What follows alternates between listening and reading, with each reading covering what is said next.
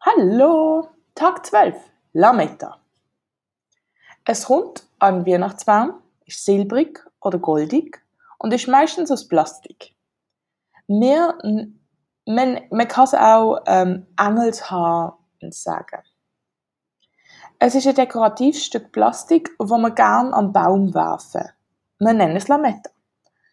Es muss aber ein bisschen man muss aber ein bisschen aufpassen, weil es schnell brennt und es darf nicht in die Nähe von einer Kerze kommen. Typische Sätze sind, ich finde Lametta ja nicht so schön, aber meine Kinder finden es toll.